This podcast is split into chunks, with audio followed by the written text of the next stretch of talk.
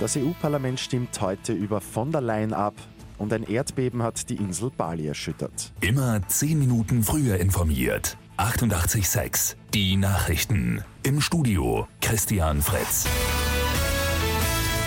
Heute wird es für Ursula von der Leyen ernst. Das Europaparlament stimmt ab, ob von der Leyen neue Kommissionspräsidentin wird oder nicht.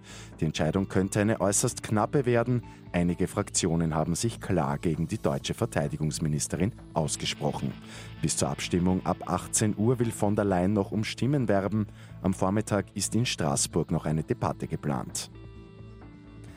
In Reaktion auf die umstrittene türkischen Erdgaserkundungen vor Zypern haben die EU-Außenminister Strafmaßnahmen gegen die Türkei beschlossen.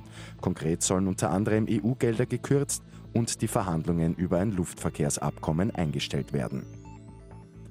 Ein Erdbeben der Stärke 5,7 nach Richter hat die indonesische Ferieninsel Bali erschüttert. Viele Urlauber haben das Beben in ihren Hotels mitbekommen.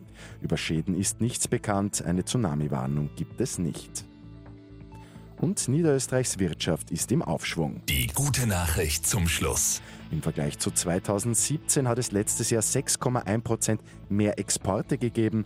Insgesamt sind Waren im Wert von über 23 Milliarden Euro exportiert worden. Besonders stark ist das Wachstum bei Lieferungen nach Osteuropa gewesen. Mit 886 immer 10 Minuten früher informiert. Weitere Infos jetzt auf Radio 886 AT.